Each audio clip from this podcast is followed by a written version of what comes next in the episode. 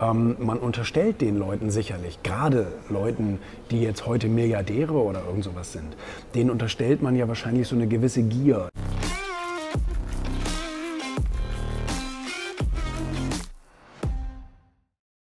Das fand ich eine der interessantesten Erkenntnisse überhaupt, mit super erfolgreichen zu sprechen, dass die das nie wegen dem Geld gemacht haben.